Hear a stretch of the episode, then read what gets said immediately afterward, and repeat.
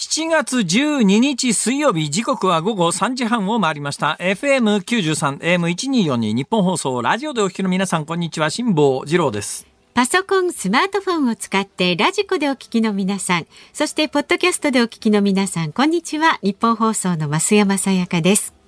辛坊治郎ズームそこまで言うか。この番組は月曜日から木曜日まで辛坊さんが無邪気な視点で今一番気になる話題を忖度なく語るニュース解説番組です。リスナーの皆さんに教えてもらいたいことがあるんですよ。あのですね。うん、私のツイッターをフォローしている方はご存知だと思いますけど、私、あの、今日、例の堀潤さんの MX テレビの番組朝やってきたんですね。はいはい、それでいつものように、えー、ポコポコ歩いて有楽町まで来てですよ。ポコポコね。うん、で、ポコポコ歩いて、まあ本当はポコポコ歩いて有楽町じゃなくて、はい、えー、他の手段で来たんですが、これがどうもあのグレーゾーンで限りなく黒に近いグレーゾーンだもんですから、ここで申し上げてですね、えー、帰りに逮捕されたされたりなんかすると、まずいなと思って一応ポコポコ歩いたことにして、はい、有楽町まで歩いてきまして、で、有楽町からいつものようにバスに乗りました、はい、東京ビッグサイト行きのバスに乗ったんですが、あの東京プチ情報。朝の有楽町の駅前発。ビッグサイト行きのバスはいつものように今朝白人男性、女性、まあ女性、白男性が多かったな。白人の外国人観光客でいっぱい。そうですか。びっくりしましたね。なんかやっぱりね、白人の外国人男性多いんです。何人か分かりませんが、まあ多分アメリカ人じゃないかなと思うんですけども、アメリカ人か、まあそれは喋ってりゃですね、ドイツ人だとかフランス人だとかロシア人だとか分かりますけども、まあイギリス人もギリギリ分かるかな。まあアメリカ人は分かりやすいですね。だけど喋ってなかったんで何人か分からないんですが、まあ白人の外国人観光客とおぼしき方が大量に乗ってて、あ、東京ビッグサイト、またなんかあるんだと思って、その後調べたら、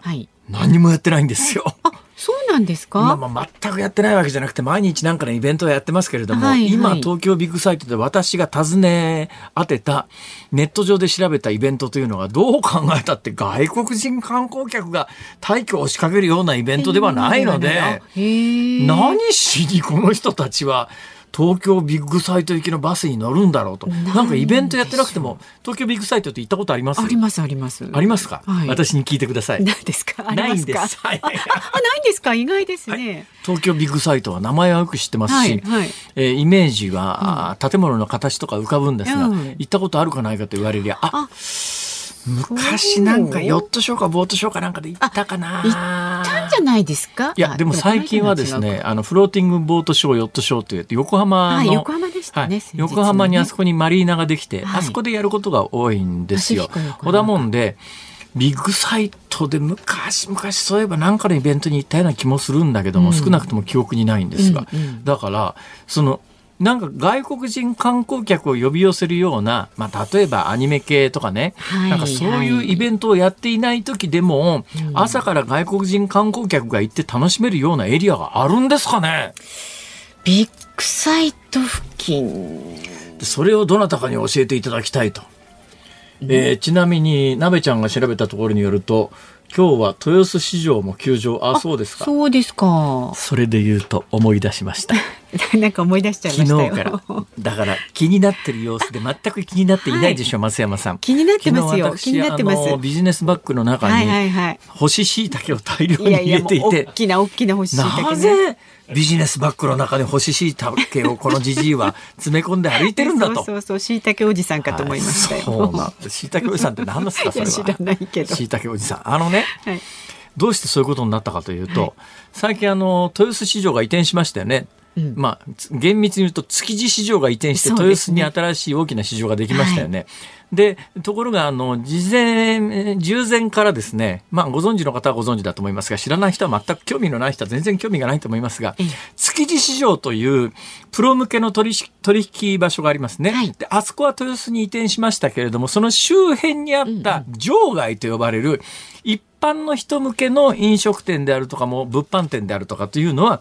大半がそこに残ってるんですね。はい、で、そこで営業を続けてらっしゃいます。だから豊洲市場の本体はなくなったんですが、本体なくなったのに場外だけはやっていて、それがまた今年の初めぐらいから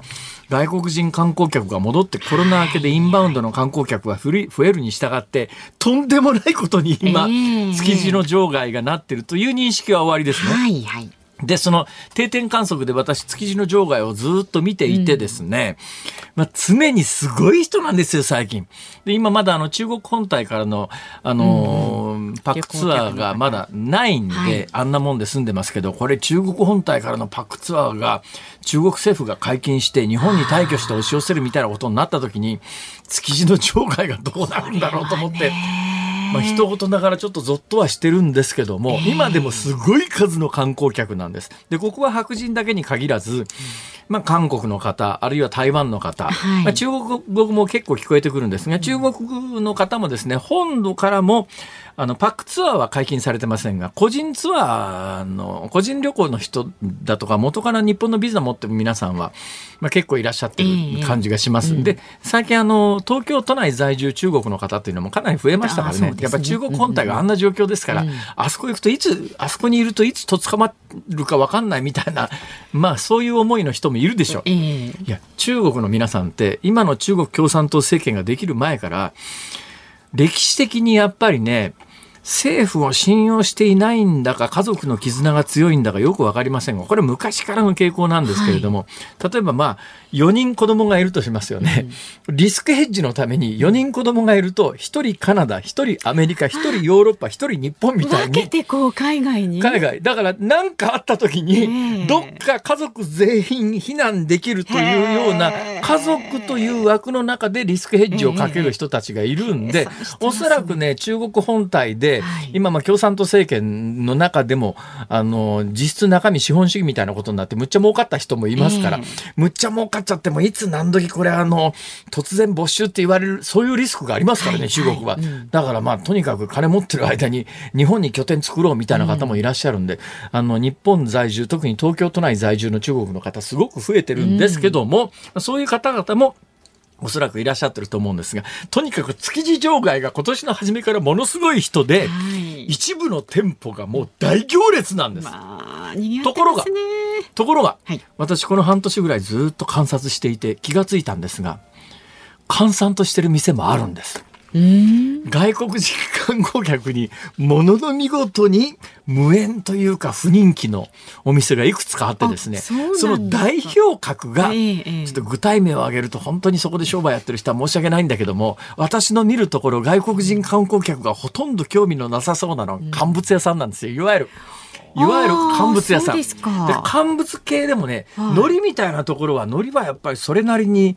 知名度があったり、えー、世界的にまあ有名なのかもしれません。うん、あるいはカリフォルニア巻きみたいに、海苔が外になると嫌だから、内側に海苔巻いちゃうケースもありますけれども、だけどまあ海苔なんかは最近結構食べる外国人の方もいらっしゃいますけど、うん、いわゆる乾物と呼ばれる。そっかまだピンとこないだからまあ例えば煮干しだし用の煮干しみたいなやつとか、うん、まさに昨日私が大量に持ち歩いていた干し椎茸だとか。はいはいああいう店は商ってるところがですね、うん、他のお店はね、あの、いちご大福とかなんか、なんとかパフェみたいなところはとんでもない行列できてるんだけど、ポツンと、うん、まああの、お客さんが全くいないっていうケースがあるわけですよ。えー、それで、わ、かわいそうだ。私がかわいそうだと思うことはないんですけども、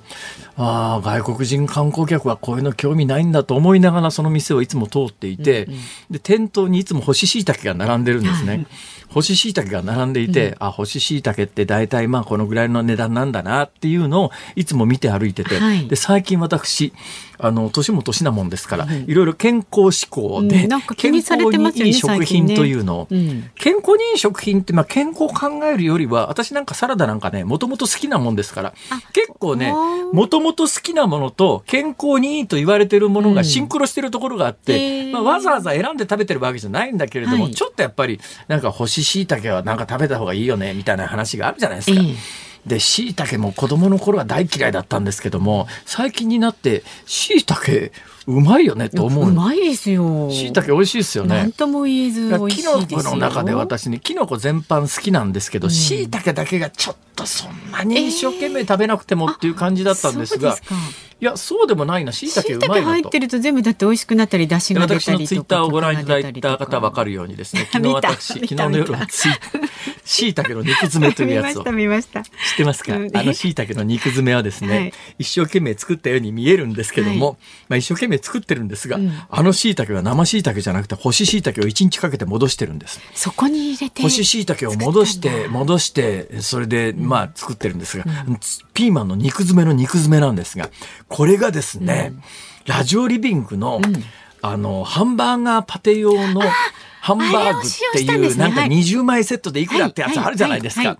あれ20枚セットで手に入れたんだけれども、一、う。ん、人暮らしなもんでハンバーガー1枚1枚炊いててこれ20枚全部食べるのに随分かかるなと思ってて、うん、あれ？でもこれって肉詰め用のパテに使えるんじゃないかと思って、あれ解凍して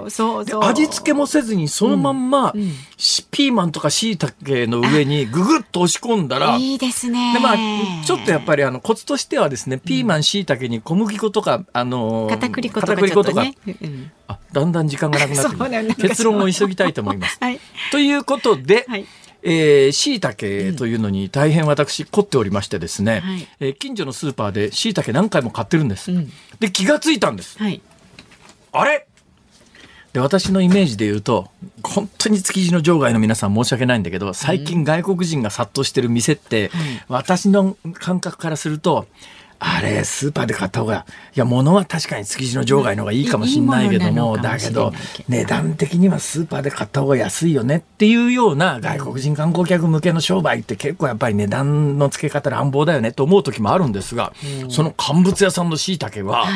スーパーの椎茸よりずいぶん安いということに気がついたんです。そうですか。はい。明らかスーパーよりも築地の場外の乾物屋の椎茸の方が安いんですよ。あちょっとそれお得ですね。で昨日通りかかったもんですから とにかくカバンに詰められるだけ椎茸買って帰ろうと思ってガーッと椎茸詰めてこのスタジオにやってきて、はいはいはいはい、それを目撃されてですね。そういうわけだったんですか。はい、話が長くなってごめんなさい。まあでも事情がよく分かってすっきりしました。はい。では株と為替の値動き東京ビッグサイトは何なんでしょうね。あ、来てますか？あ、来てます。ラジオネーム清水さん。あ、ありがとうございます。多分途中のチームラボじゃないですかね。あ、なるほど。新豊洲にあるチームラボプラネッツに観光で来る白人の旅行者が毎日多数いますよ。今日。東京都のしげさんとか。あの、うん、ちょっとなんか、なんて言うんですかね。ハイテクの。まあ、要するに画像ですね。チームラボ。ね、プロジェクト。いろんなやつありますけどね。私結構好きなんですよ。あの、なんか水がこう、さらさら流れるような映像とかありますよね。チームラボの作品が。私が超、まあ、私もね、たまにはね、うん、高級レストランに行ったりなんかするんですが、大阪の行きつけの高級レストランの入り口にはチームラボの大きな作品が飾ってありましてね。ほいで、あの、店の人に、これ売り物ですから、あの、お買いになりますって。いやいやいや、結構です。それは無理ですって。まあそんなエピソードもございますが。そうじゃこれもちょっとすっきりしましたね。おそらくそうですよね。外国人の方人気なんですって。なるほどね。そういうことか。やっぱり。集合値っていう言葉がありますけれども、はい、やっぱりお聞きの方がたくさんいらっしゃるとこうやって正しい情報を寄せてくださる方もいらっしゃるで特にこのズームをお聞きの方はね、ね、こういう正しい情報たくさん持ってらっしゃるしいい方ばっかりなんで引き続きよろしくお願いいたしますよろしくお願いいたしますでは株と為替です。今日の東京株式市場日経平均株価反落しました。昨日と比べて259円64銭安い。3万1943円93銭で取引を終えました。外国為替相場の円高ドル安の進行が製造業を中心に業績の重荷になると嫌気されました。取引開始直後は11日のアメリカ株式相場の値上がりを交換した買い注文が優勢となりましたがその後下げ幅は一時400円を超えたということです。で為替相場現在1ドル139円45銭付近で取引されています。昨日のこの時間と比べますと1円20銭ほど円高になっていますあ139円ですねはい、はいさあ、ズームそこまで言うか。この後は昨日から今日にかけてのニュースを振り返るズームフラッシュ。で、4時台のゲストはアメリカ政治がご専門、明治大学教授の海野素央さんです。NATO 首脳会議でのアメリカのバイデン大統領について伺っていきます。で、5時台は最高裁がトランスジェンダーの女性用トイレの使用制限を違法と判断というニュースにズームします。番組ではラジオの前のあなたからのご意見今日もお待ちしております。メールで送ってくださる方は zoom zoom アットマーク 1242.com ツイッターでもつぶやいてください。ハッシュタグ漢字で辛坊治郎、カタカナでズーム、ハッシュタグ辛坊治郎ズームでつぶやいてください。では今日のエンディングでお送りする曲、ズームオンミュージックリクエストのお題は？椎茸の肉詰めが美味しかった時に食べたい曲。食べたい曲？聞きたい曲？聞きたい曲。椎茸の肉詰めが美味しかった時に聞きたい曲ですね。選曲の理由も書いて送ってください。お待ちしております。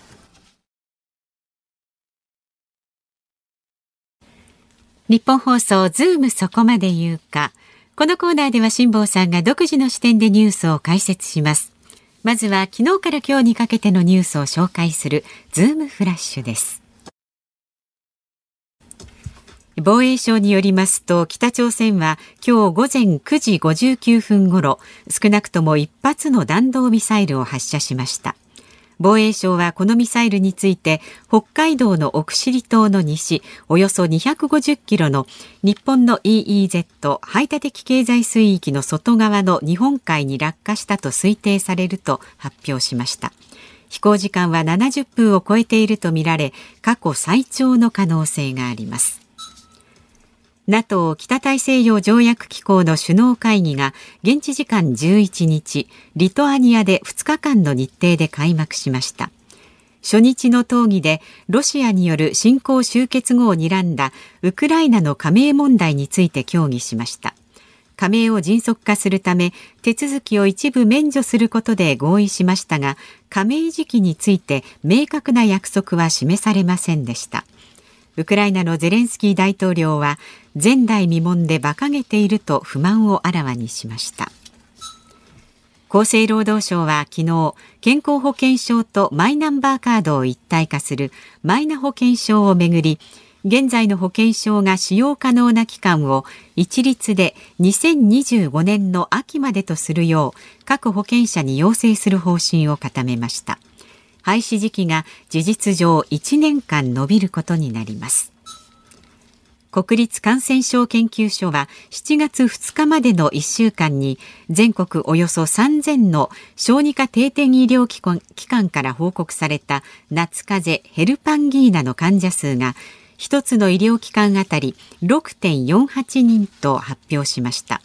6人の警報基準を13年ぶりに超えました。帝国データバンクは今年末までに値上げする飲食料品が3万品目を超えたと発表しました。年間3万品を超える値上げは異例です。今年10月には酒類やソーセージ調味料など8000品目前後の値上げが予定されています。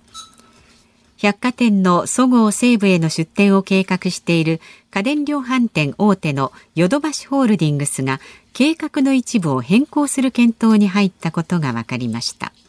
主力店の西武池袋本店の低層階に大規模に出店する計画でしたが現在の高級ブランド店の一部を残す案を検討します。ニューヨークタイムズは10日スポーツ報道部門を廃止すると発表しました。今後各競技の試合結果などは去年買収したスポーツ報道サイトジ・アスレチックの記事を活用します。またスポーツ報道部門の記者らは編集の別部署に配置換えとなります。はい、えー、ニュースの項目順に解説していこうと思いますが、今朝9時59分ぐらいに北朝鮮が打ち上げた弾道ミサイルなんですが、あの、北朝鮮の打ち上げる弾道ミサイルって、割とあの短い距離飛ぶやつと超、超長距離飛ぶやつと、い。ろんな種類あるんですが、今朝打ち上げたやつは、日本の安全保障上はあんまり関係ないっちゃ関係ないですね。まあ、あの、まあ、落ちる場所が悪ければそれは大きく影響しますけれども、はい、どういうことかというと、今回飛行時間が70分超えている。ちょっと正確なデータがまだ出てきてないんだけれども、もう少なくとも政府防衛省はそのあたりは把握してるんだろうと思います。だから発表されてないだけだと思うんですが、過去北朝鮮が打ち上げた弾道ミサイルの中で、最もまあ、飛行距離において高性能なミサイルっていうのは去年の3月24日に打ち上げたミサイルなんです。はい、で去年3月24日に打ち上げたミサイルというのは71分間飛行して高度6000キロメートルに達してます。うん、ね。で、今回飛行時間70分超えてるっていう今ニュースの表現で、はいはい、まあ日本政府の発表がそうだからそれ以上 なんかあのカウントしようがないんですけども、うん、これが去年の3月24日に打ち上げた71分を超えているということで言うと、うん、超えていたとするならば、えー、少なくとも去年の2月、3月24日に打ち上げた、北朝鮮が打ち上げた中で過去最も遠くまで飛ぶミサイルと同じ程度か、それよりも高性能のミサイルの可能性がある。で、これ今回ね、はい、あの、上空、ロフテッドって言って上空はるか高く打ち上げて、はいはいまあ、ゆっくり落ちてこないですね。弾道が落ちてくるのは地球の引力で引っ張られて落ちてきますから、落ちるときには超高速になってますが、あの、要するに真上に打ち上げてますから、はいはい、えー、まあ、あの、横の距離で言うと550キロぐらいしか飛んでないんだけれども、これを、ちゃんと飛ぶような、ちゃんとって変な言い方ですが、例えばアメリカ攻撃できるような方向で撃ったとするならば、楽にアメリカ全土に到達するミサイル、そう。いう意味では高性能のミサイルです。だから今回、北朝鮮がこのミサイルでターゲットにしてる、まあ、威嚇を効果を狙っているのはアメリカですですよ。だアメリカに飛ぶミサイルを北朝鮮はちゃんと持ってるんだぞということをアピールするためで今回のミサイルに関して言うと、まあ、北朝鮮の立場に立つと、日本は全く意識してないですね。ただし意識してるとするならば、まあそれでも日本の EG、EZ や領海内に落とすと国際的に偉いことになるからそこには落ちないようにコントロールしようねっていうぐらいのもんで。そういう意味では今朝のミサイルってえーあのー、相当な技術力のミサイルであるということは言えます。はい、さて、二つ目ですね、えー、NATO の首脳会議が始まりましたと。で、えー、あの、スウェーデンの加盟というのが、あの決まりましたよっていうのが大きな今朝ニュースになってますが、もう一つウクライナの加盟問題ってウクライナはずっと入れてくれって言ってたんですが、今回まあそのウクライナの加盟時期については明確な約束が示されなかったことについてウクライナのゼレンスキー大統領は不満を表したということなんだけれども、はい、これそんな簡単にウクライナに関しては入れるわけいかないわけですよ。ウクライナって現状紛争当事国ですから、ね、NATO って何か何かというとですね、はい、集団安全保障条約ですから、はい、一国が攻撃されたら、うん、えー、全加盟国のへの攻撃とみなすわけで、はい、でみんなで反撃するわけですよ、はい。はい、ウクライナ入れた瞬間に、ね、それは、全 NATO 加盟国がロシアと戦争状態に陥りますから。えーまあ、だから加盟時期をもし言うとするならば、うん、今回のロシアとの紛争が終わった後っていう言い方なん,、なんだろうけども、だまあそういうそのぐらい重要な会合では今回あります。はい、はい、えー、ズームフラッシュでした。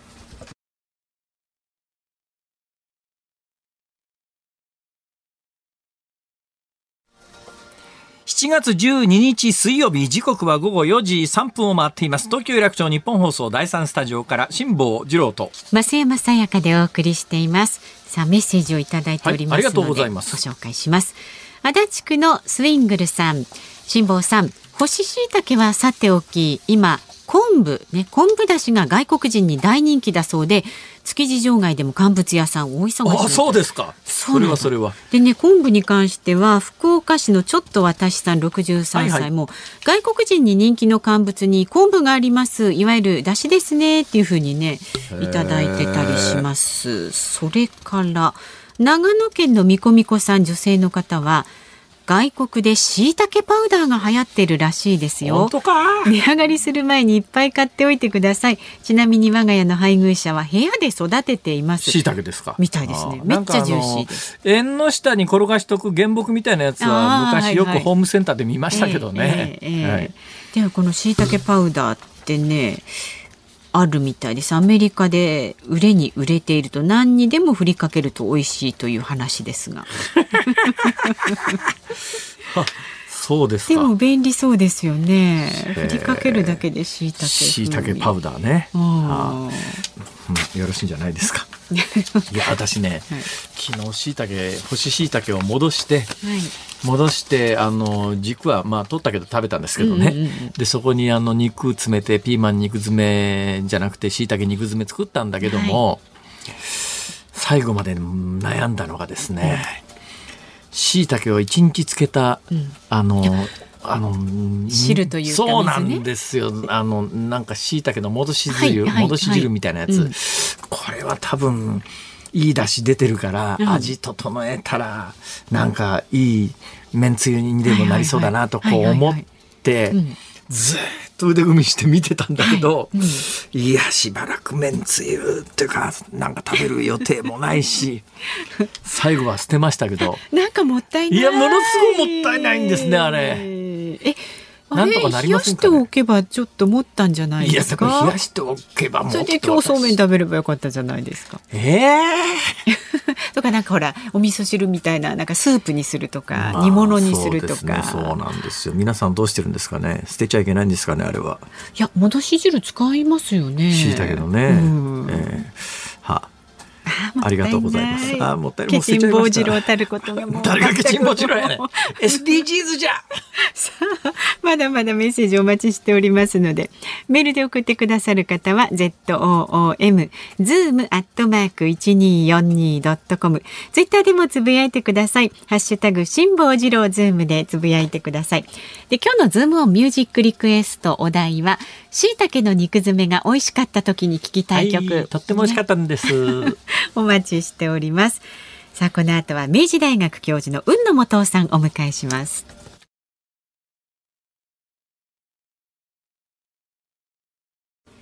辛坊さんが独自の視点でニュースを解説するズームオン。この時間特集する話題はこちらです。トルコへの F16 売却をめぐり、バイデン大統領がアメリカ議会と協議へ。アメリカの国家安全保障問題を担当するサリバン大統領補佐官は11日、バイデン大統領がアメリカ製の F16 戦闘機をトルコに売却する意向でアメリカ議会とも協議すると述べました。スウェーデンの NATO 北大西洋条約機構への加盟を容認したトルコは F16 戦闘機の追加購入を求めていました。アメリカ議会は売却に消極的な姿勢を示しておりバイデン大統領が議会を説得できるか今後の焦点となります。では専門家をお迎えしております。アメリカ政治がご専門で明治大学、えー、政治経済学部教授の雲野元さんです。よろしくお願いよろしくお願いいたします。ご無沙汰しております。よろしくお願いします。ご無沙汰しております。どうですか？バイデンさんは元気ですか？元気ですね。今 NATO ですからね。NATO 会議広島も来ましたし。大丈夫なんですか？なんか一部に、あの、ボケてんじゃねえか説も結構根強いですいや、大丈夫ですよ。あの、転倒もですね、ジル夫人がしっかり手を握ってますから。転倒しないように。転倒しないように。はい。はい。まあ、まあ、うん。人間しかし誰しも夜年並みには勝てないっていうかですね、それしょうがないとこありますよね、はい、どうしたってね、はい、でまああの足腰立ってなくても頭さえすっきりしてれば大統領っていう仕事は務まりますよねそうですねただ、あの、バイデンさん、子供の時から喫音症があったので、こう、詰まったりっていうのはあるんですけど、ね、そうなんですか。ええー、そうなんですよ。なるほど。はい、喫音を、あの、克服、克服されて大統領になられた。そうですね。はい。さて、そのバイデンさんですが、えー、今回、まあ、大きな決断というんでしょうかね、トルコのエルドアン大統領が、とにかくあの、スウェーデンが NATO に入るのをすごい渋ってたんで、なんかあの、今回の、えー、NATO の首脳会談の直近で、えー、エルドアントルコ大統領に対してバイデンさんが直接電話したみたいですね。はい、そうですね。やはりあの、ディールしたんでしょうね。F16 戦闘機と、あの、スウェーデンの。エルドアン大統領、はい、トルコのエルドアン大統領としてはアメリカに、F16 売ってくれやと。ね。えー、で、まあ、それ売ってくれたら、あのー、賛成しちゃうかな。もう一つ、やっぱりトルコのエルドアン大統領の悲願としては、まあ、これはまあ、本人も今すぐ入れるとは思ってないかもしれないですけど、やっぱり EU の一員になりたいっていうのがあるじゃないですか。そうですね。まあ、要求としてはこの2点ですかね、そうですね。バイデンさんの立場から言うと、やはり結束した NATO ですから、ええ、ここでトルコ、スウェーデンの問題で結束を乱したくない。ええ、しかも、クラスター爆弾の問題まで出てきましたから、あの、例のですね、あの、1個の爆弾が88個に分かれて、はいはい、あの、非常に、あの、残虐な、まあ、不発弾率が高いので、やっぱり戦紛争後も残留するっていうところが、やっぱ大きな問題だと言われてますが、まあ、それを、しかし、アメリカは今回、アメリカはというか、バイデン大統領は、えー、ウクライナに供与することを決めたんですね、そうです。それはですね、バイデンさんは引き算をしたと思います。その引き算というのはですね、えー、来年の9月、10月から、はい、共和党大統領候補と民主党大統領候補のテレビ討論会が始まります。はいはい、おそらくトランプさん出てくるかもしれない。えー、そうなると、そこまで戦争が長期化しているっていうのは、かなり不利になる。なるほど。どこまで支援するんだと、税金を使うんだと責められる。えーえー、ということは、バイデンさんとしては、その来年の9月か10月までに、その停戦交渉して、その効果がある、成果をあれば反論できるわけじゃないですか。そして、今、辛坊さんご存知のように反転攻勢がうまくいってません。ええ、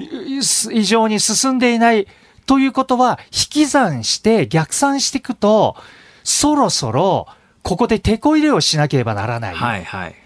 つまり、クラスター爆弾でウクライナ軍のレベルアップをして、ええ、そしてロシアを引き出すっていう引き算をしたんじゃないかと。なるほど。あの、選挙の視点からするとそういうふうに見えますね。えー、えまず前提として来年の1月から始まる、そうです。えー、共和党民主党の候補者選びにおいて、民主党はバイデン大統領が夏の段階で勝ち進んで民主党の大統領候補になるということがまず大前提ですね。そうです。はい。えー、で、それまでに、えー、今回のロシアのウクライナ侵略は終わらせたいと。本当は終わってて、ええ、自分が NATO を結束させたと。そうそう、クレジットが自分に来るじゃないですか、手柄が。はいはいはい、ですけども、最低でもやはり停戦交渉をやってて、えやってないと、あの討論会の時に共和党からも攻撃材料になるんですよ。逆に今回、そのクラスター爆弾の供与でそこまでいける可能性があると、アメリカ見てるっていうことですね。やはり手こ入れしなきゃなんないじゃないですか。えー、あの、反転攻勢うまくいってないので。実際問題としてもね、えー、多分塹壕やちょっとへ掘ったところにいっぱいロシア兵がこうバラバラっといるところに、クラスター爆弾を上から落とすと、かなり広い面積のロシア兵を、まあ、一瞬で殲滅することができるという、そういう作戦ですよね。そうですよね。はい。はい。うん、まあ、殺される側からすりゃたまったもんじゃないけれども、まあまあ、確かに戦争をどっかで終わらすという論理から言うと、えー、アメリカとしては有効なツールであると。だけど、どうなんですかね、バイデン、まあ、アメリカはもちろん、その、えー、クラスター爆弾の禁止条約に加盟していないとは言いながら、やっぱ国際的にその兵器使うのっていう目線があるわけで、バイデンさんなんかの、どちらかというと、まあ、リベラル色が非常に強い人の立場からすると、それをウクライナに供与するということに関しては、かなり抵抗感があったんじゃないかと思うんですが。いや、そうですよ。難しい決断というのは、やはり人権のバイデンですから、ええ、人権のバイデンが、クラスター爆弾を使う。はい。ですから、バイデンさんとしては今回の NATO では、おそらくその説明をすると思うんですよ。ええ、イギリス、カナダ、スペイン、反対してますから、はいはいはい、ここでやはり結束した NATO が乱れるっていうのが、クラスター爆弾で乱れる、トルコで乱れるっていうのは、はい、やはりバイデンさんとしては受け入れられない。ですから、クラスター爆弾のあの説明をですね、同盟国にすると思います。なるほど。はい。さて、えー、そのバイデン大統領なんですが、ここへ来てアメリカ国内で結構苦境に立たされてるんじゃないかというような、そんな最高裁の判決がいくつか出ましたよね。出ました。代表的なところは、はい、代表的なのはですね、あんまり聞いたことないんですけど、アファーマティブアクションって言って、はい、私割とよく知ってます、その大学入試の時に、人種が入るんですよ。だからもう基本的にアメリカの大学って昔はね、昔はやっぱりあの白人優位で、やっぱり白人じゃないとアメリカの一流大学入れないんじゃないの？って結構アメリカの一流大学ってね、日本と違うのは、あの、私立の大学って、コネがあの言うことを聞いて、親が白人で出身であると息子が、息子娘が入りやすいということもあって、一時期昔ですけど、要するにまあ、白人ばっかりだったんですよ。そうすると、これやっぱりちょっと黒人はやっぱり優遇してでも入れてやらないと変わらないよねっていうようなことがあって、アファーメアファーマティブアクションっていうのは、その入試の点数が、たとえ、あの、白人の一番最低ランクよりも、まあ低く、まあ要するに、要するに一定は黒人に割り振ると。だから成績関わらず、だからもしかすると優秀な白人が落ちて、えー、もうちょっと横一列で点数だけで評価してたら入れないよねっていうような黒人の人を優遇しようっていう、それがまあ、あの、アファマティブアクション。積極的に人種のバランスが取れるような。是正しましょう。はい。だけど、これに関して言うと、まあ、評判悪いことは評判悪かったんですよ、一部に。というのが、だって公正じゃないじゃんっていう、一生懸命頑張、特にね、最近ね、アジア人から評判悪いんですよ。アジア人って、アジア人って特にまあ中国系のアジア人とか、まあ、一時期日系人もそうだったんですが、最近日系人自体が減ってるんですけど、最近まあ中国人ですね。すっごい優秀で点数が高いのに、アファーマティブアクションのおかげで、点数取っても入れてくんないっていう。なんで俺より頭の悪い点数の低い黒人が通るんだよっていう、そういう話ですよね。そうです。で、最高裁で、このアファーマティブアクションっていうその人種優遇策みたいなやつが、あの、正しいのかどうなのかっていうことで最高裁の判決がどうだったんですか、で違憲になったわけですよ。憲法違反だった憲法違反で。それでエコノミストの調査によると、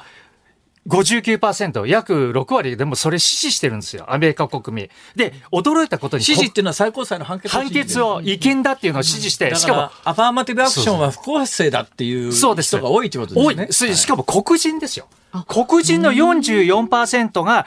違憲だっつって、36%が違憲じゃないってことは、黒人も違憲だと思っちゃってる確かにね、黒人でもね、本当に優秀な黒人の立場からすると、あの、一流大学を出ましたと、本当にすごい優秀なんだけども、世間の見る目は、あ、アファーマティブアクションで入ったんでしょっていう目線になっちゃうっていうのもあるんですね。そうです。ヒスパニック系もですね、45%が違憲だっつってるんですよ。違憲じゃないっていうのは30%ですよ。15ポイントも、ヒスパニック系でさえ違憲って言ってるんですよ。だからここバイデンさんと違うんですよ。バイデンさんは、今の最高裁が悪いって言ってるんですけど、黒人もヒスパニックも違憲だっていう方に見てるんですよ。ああ、なるほど。はい。でこれは大統領選挙その他にどう、あるいはバイデン政権にどんな影響を与えるんですか？これよりももう一つの学生ローンの、あの、免除。バイデンさんは学生ローンの、あの、返済の免除するって言ったんですけど、それも無効にされちゃったんですよ。あのね、あのね、日本だとちょっと想像もつかないぐらい、アメリカの大学の学費って高いんですよ。高いんですよ。アメリカで一流大学に通わせようと思ったら、年間の学費が500万とか600万とか700万とか、日本円にするとそのぐらいですよね、1年間に。で、日本で、どんだけ高い私立大学でも、まあ、医学部の私立大学でも、それでも100万、200万だと思いますね。ところが、アメリカの大学は医学部じゃなくても、500万、600万毎年いるわけですそうするとね、まともな、普通の人は大学行けないんで、いろんな奨学金を集めたり、で、足りない場合はローンを組む。そうです。アメリカの大学、いい大学出れば出る、いい大学の方が学費が高いんで、うん、出た人ってものすごい借金抱えて社会に出ちゃう。そうです。で、それをバイデン大統領は、選挙区公約もあって、まあ、特性例じゃないけど、免除って言って、まあ、これ、一部ですけどね。これは、だけど、アメリカの借金に苦しんでる人たちにとっては、うそれは素晴らしい。素晴らしいって、だだから去年の中間選挙の前に言ったんですよ。で、約140万円免除最高で280万円、約300万円免除って言ったから、で、結構票が動くんですよ。これがアファーマティブ、ね、アファーマティブアクションよりも、その免除の方が票にくっつく。はい、そうするとバイデンさんって、異文化連合軍組むじゃないですか。票の取り方が女性、黒人、ヒスパニック系、若者、LGBTQI。あと、ここの二つが、黒人とヒスパニックが今落胆しちゃってるわけですよ。だからここの手こ入れしないとトランプさんは逆に自分が指名した3人の保守派が、ええ、あの、意見にしたんだっつって、クレジット取ってるわけですよ、自分の手柄を。あ今回の一連の判決っていうのはトランプ大統領時代に選ばれた最高裁の。あの3人が入ってるわけですよ。トランプ色の強い、保守派色の強い人たちの判決だと。そう、それが入って。トランプ大統領としては、トランプ大、まだ大、今大統領じゃないけど、トランプ氏としては、今出てる一連の判決は、俺のおかげで出たんだって話だよって。本当だそこまで言うかですよね。だけど、俺のおかげだって。いや、そうなってるんですよ。ですから、バイデンさんはやはり手こ入れしないと、この異文化連合軍の黒人ヒスパニックっていうのは非常に重要な構成員ですから、そこで何らかの方法の金融支援してやんないと、トランプさんが今、ね、自分のチルドレンたちの最高裁の判事たちが意見にしたんだって言ってますから、はい。で、どうなるんですかね、来年の大統領選挙来年の大統領選挙、やっぱりロシアの介入あるかどうかっていうのも気になるところですよね、選挙の。そうですね。ロシア、ね、民主主義国家ってそういう意味ではね、ものすごく脆弱だなと思うのは、例えば中国のあの国家主席選びに、まあ、我々介入しようがない。ない。ロシアの大統領選挙もなかなか難しいかもしれないけど日本の選挙とかアメリカの選挙とか台湾の選挙とかって、まあ、極めて民主的に公正に行われるがゆえにインターネットその他を使って偽情報を出すとかいろんな手使って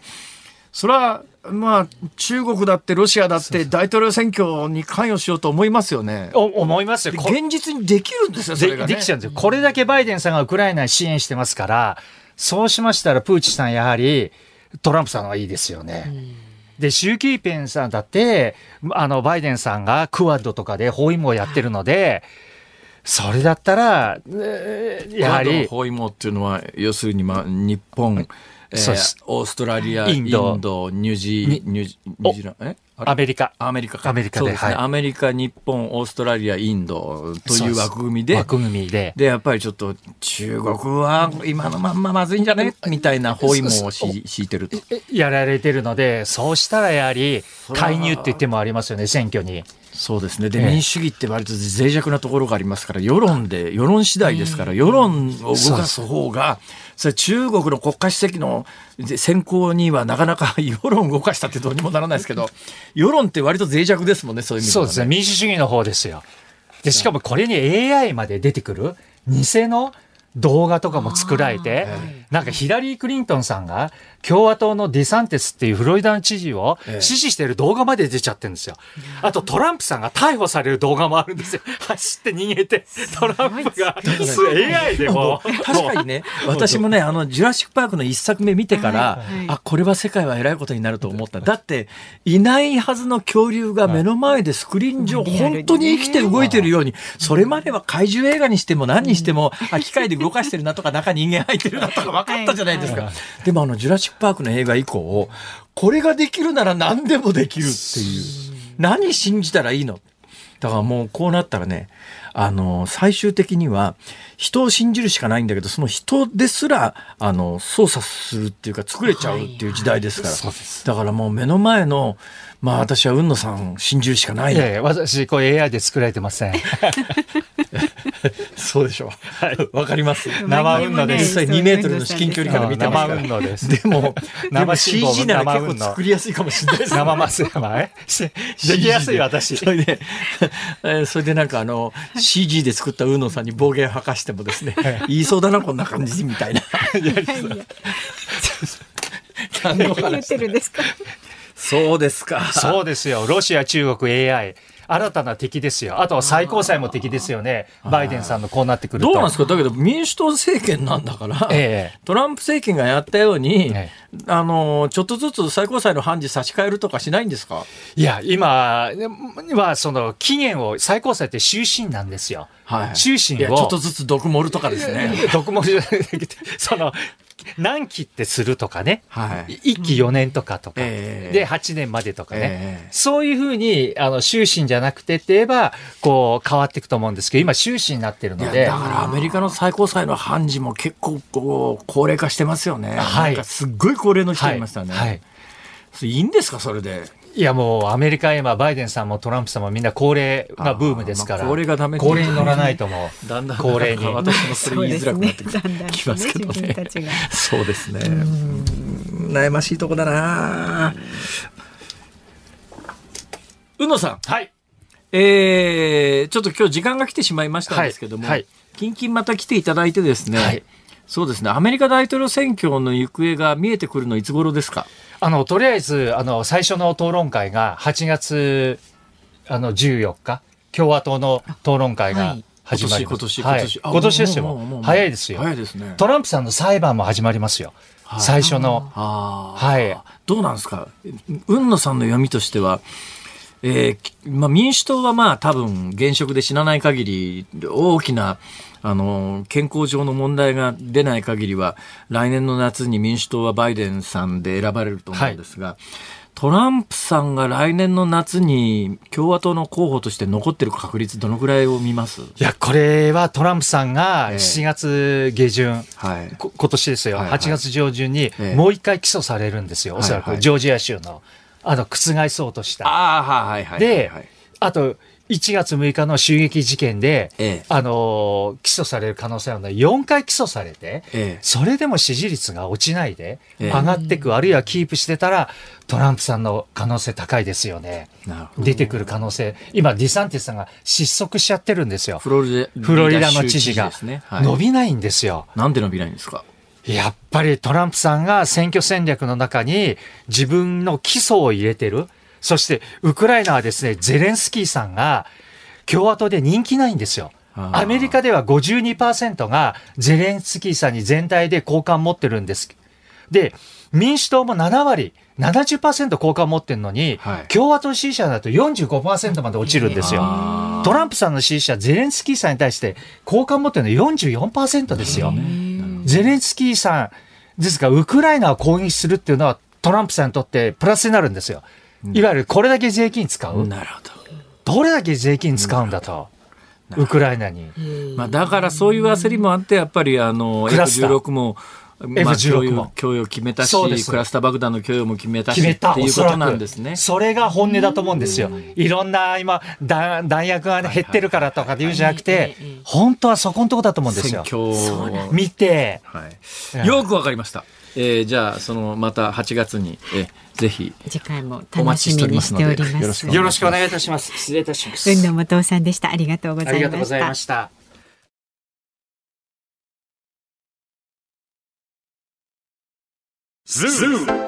ニッポン放送辛坊治郎ズームそこまで言うかをポッドキャスト YouTube でお聞きのあなたいつもどうもありがとうございます。ニッポン放送の増山さやかです。お聞きの内容は配信用に編集したものです。辛坊治郎ズームそこまで言うかはラジオ局ニッポン放送で月曜日から木曜日午後3時半から毎日生放送でお送りしています。番組はラジオの FM93 AM1242 に加えてラジコでもお聞きいただけます。ラジオラジコではポッドキャスト YouTube 版にはないコンテンツが盛りだくさん。アトムさん吉田由紀ちゃんの中継企画さらに辛坊さんが「夕刊富士」の気になる記事を解説するコーナーそして辛坊さんが聞きたい曲をお送りする「ズームオンミュージックリクエスト」などラジオラジコでしか聞けないあんなことやこんなことがいっぱいです。ポッドキャスト YouTube を聞いた後はぜひラジオラジコで辛坊治郎ズームそこまで言うかをお楽しみください。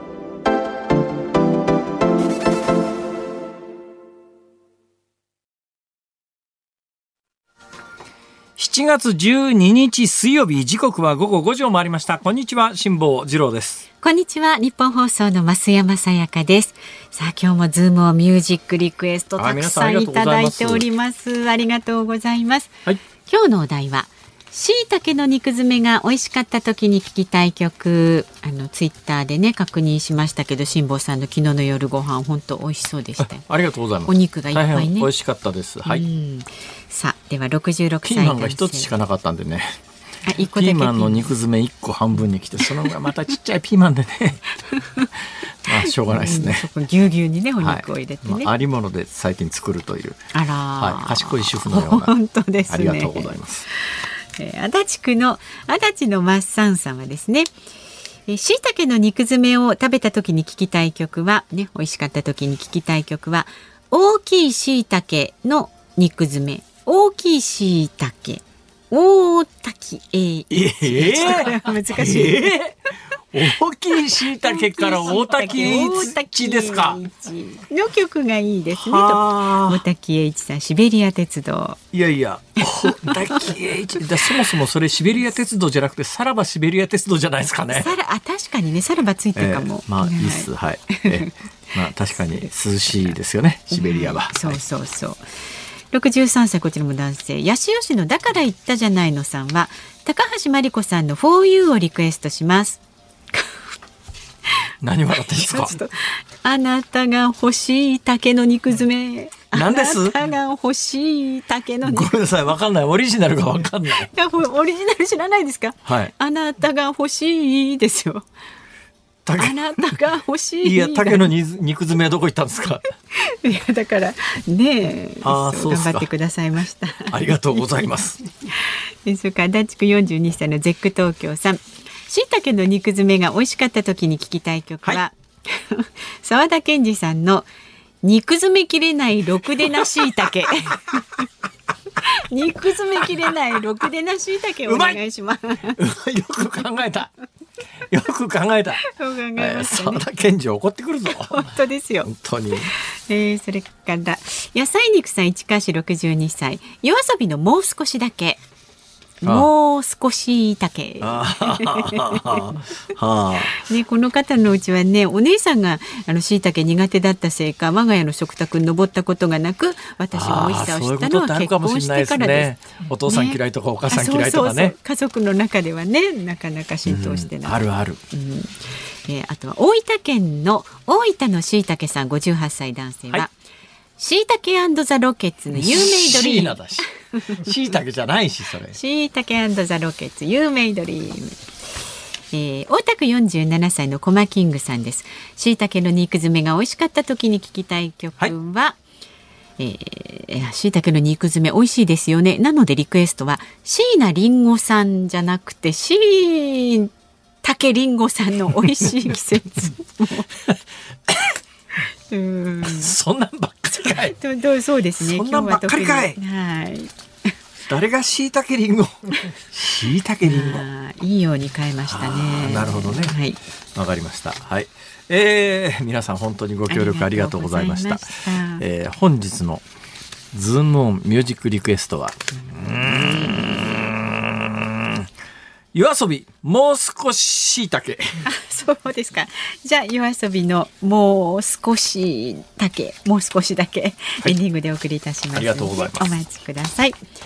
さあ番組ではラジオの前のあなたからのご意見は24時間お待ちしております。いつでも送ってください。メールの方は zoom zoom アットマーク 1242.com ツイッターでもいつでもつぶやいてください。ハッシュタグ漢字で辛坊治郎。カタカナでズーム。ハッシュタグ辛坊治郎ズームでつぶやいてください。お待ちしております。辛坊さんが独自の視点でニュースを解説するズームオン。今日最後に特集するニュースはこちらです。最高裁がトランスジェンダーの女性用トイレの使用制限を違法と判断。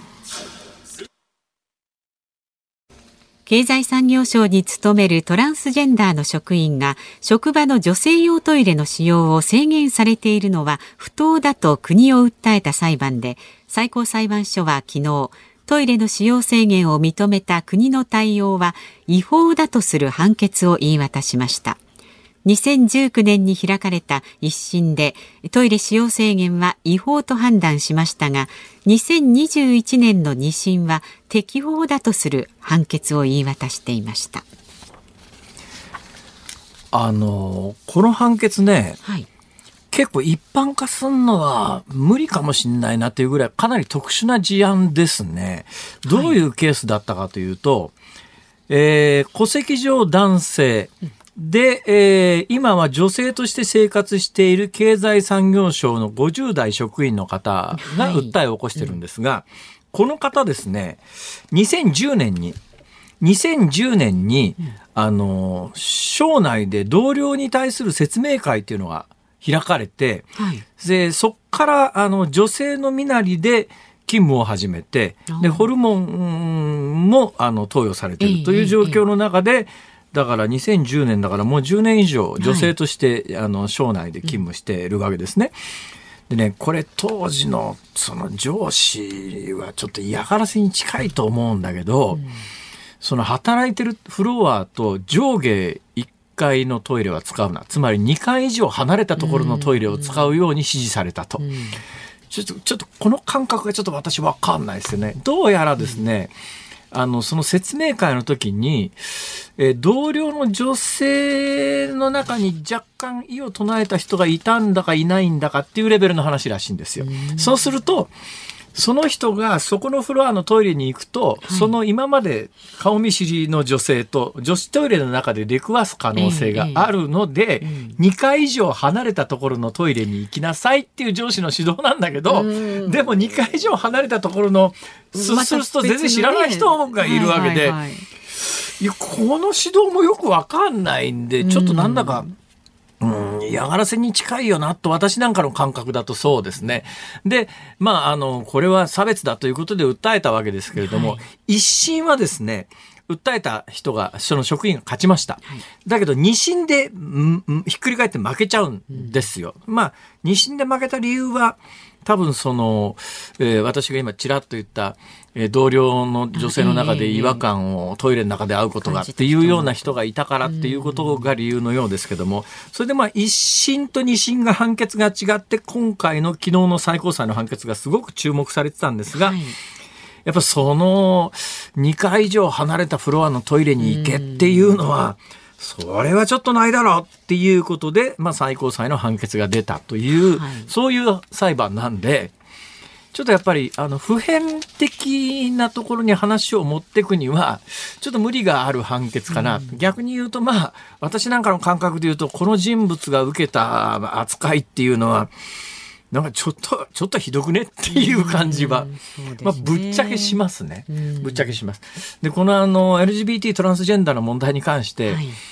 えー、ただまあ今後ね、あのー、この手の訴えが出た時の、まあ、いわゆる最高裁判決というのは、やっぱ判決を将来にわたって縛る可能性というか、まあ、縛る効果がありますから、そうすると、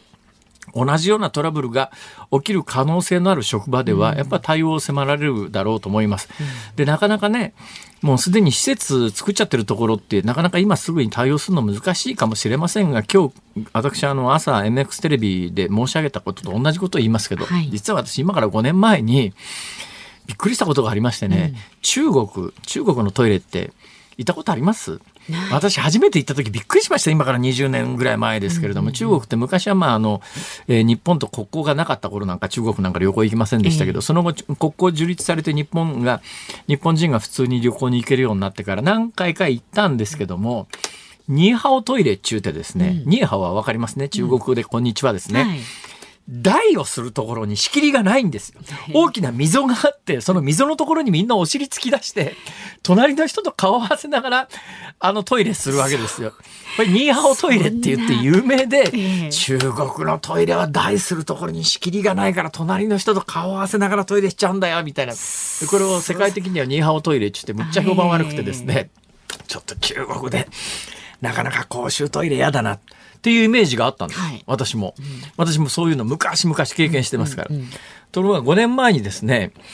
えー、遣唐使の取材で、えー、唐の時代の都である長安。はい。はい、これあの、長安は今は西安、西の安と書いて西安という町になってます。ここはあの、郊外に兵馬俑の遺跡とかがあるんですが、はい。はい、私が取材に行ったのはですね、その兵馬俑みたいな国際的な有名なところじゃなくて、誰も知らないような、うん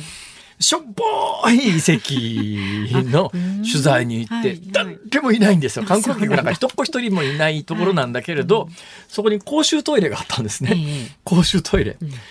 中国の西安の誰も行かない観光地の公衆トイレですよ。トイレ、びっくりしたのはですね、男性用、女性用、LGBT 用。あ、3つ？はい。な、えー5年前の中国の西安の田舎、西安の地方の公衆トイレですよ。ついこの間までニーハオトイレだったのに、今 LGBT 用のトイレを作ってんだっていう、それが5年前に中国で衝撃で、あの、世界はそういう潮流になってるという認識を、やっぱりいろんな関係者はまず持った方がいいだろうと思いますね。現状で自分たちの常識が正しいんだというふうに突っ張っていたら、まあ、どんどん訴えを起こされたら、まあ、とてもじゃないけど勝てる状況ではないですし、うん、まあ、そこまでやっぱり配慮しなきゃいけない世の中になってるわけだから、だからまあ、まあ、あの、嫌がらせは論外ですけど、うん、嫌がらせじゃなくたって、嫌がらせと取られることってありますからね。はいはい、だからまあ、そういう世界の状況を踏まえた上で、現状そのままだとまずいよねっていう問題意識は、やっぱ共有した方がいいだろうという気はいたします。ズームオンでした。ズモンミュージックリクエストお送りしたのは市川市野菜肉さんからのリクエスト夜遊びもう少しだけ。この曲をずっと聴きながら、あいい曲だなと。どうやらあの2021年の目覚ましテレビのテーマソングだったらしいですね。はい、いい曲はいい曲なんだけどね、うん、ずっと聴きながら何を考えていたのかというと、はいこの曲をカラオケで歌うのは相当難しい。若い人は多分ね、このリズム感で歌えるんだと思いますけど、はいはい、私は昨日の小林明だったらなんとかなりそうな気がするんだけど。そうそう。これは無理じゃないかな。リズムとかテンポとかね。ですよね。そうなんですよ。えー、私ね、今2週間に1回ピアノ練習に行って、はいはいあの楽譜は読めるようにだいぶなってきて、うんうん、頭の中はつながってきてゆっくりならなんとかなるっていう曲でも、ええ、なんか子供が弾いてると猛烈な速度で これ多分ね何年練習してもこれは無理だわってまあ若いとね脳も若いんですよそういう神経も。頑張りましょう。まだまだ大丈夫ですよ。この夜遊びのもう少しだけカラオケで歌えるように練習しよう。そうしてくださいよ。なんならね、ピアノの発表会に言い換えて、はい、ピアノとこの曲目指してね、はい、頑張っていきましょまた課題ができちゃった。はい、さあ、お聞きの日本放送。この後はショーアップナイター東京ドームから巨人対広島戦。解説野村弘樹さん実況諸岡正アナウンサーです。明日の朝6時からの飯田浩二の OK 工事アップ。明日は二松学舎大学国際政治経済学部准教授の郷六剛さん、NATO 首脳会議に出席する岸田首相、そしてスウェーデンの NATO 加盟について取り上げます。郷六剛さんって強そうな名前ですね。強そうなお名前ですよね、本当に。えそしてこのズームそこまで言うか明日木曜日ですから飯田浩二アナウンサーです。そうですか。はい。えー、明日もおそらく、えー、山口代表と、えー、岸田総理 ご出演くださると思います。辛坊治郎ズームそこまで言うか、ここまでのお相手は辛坊治郎と増山さやかでした。また明日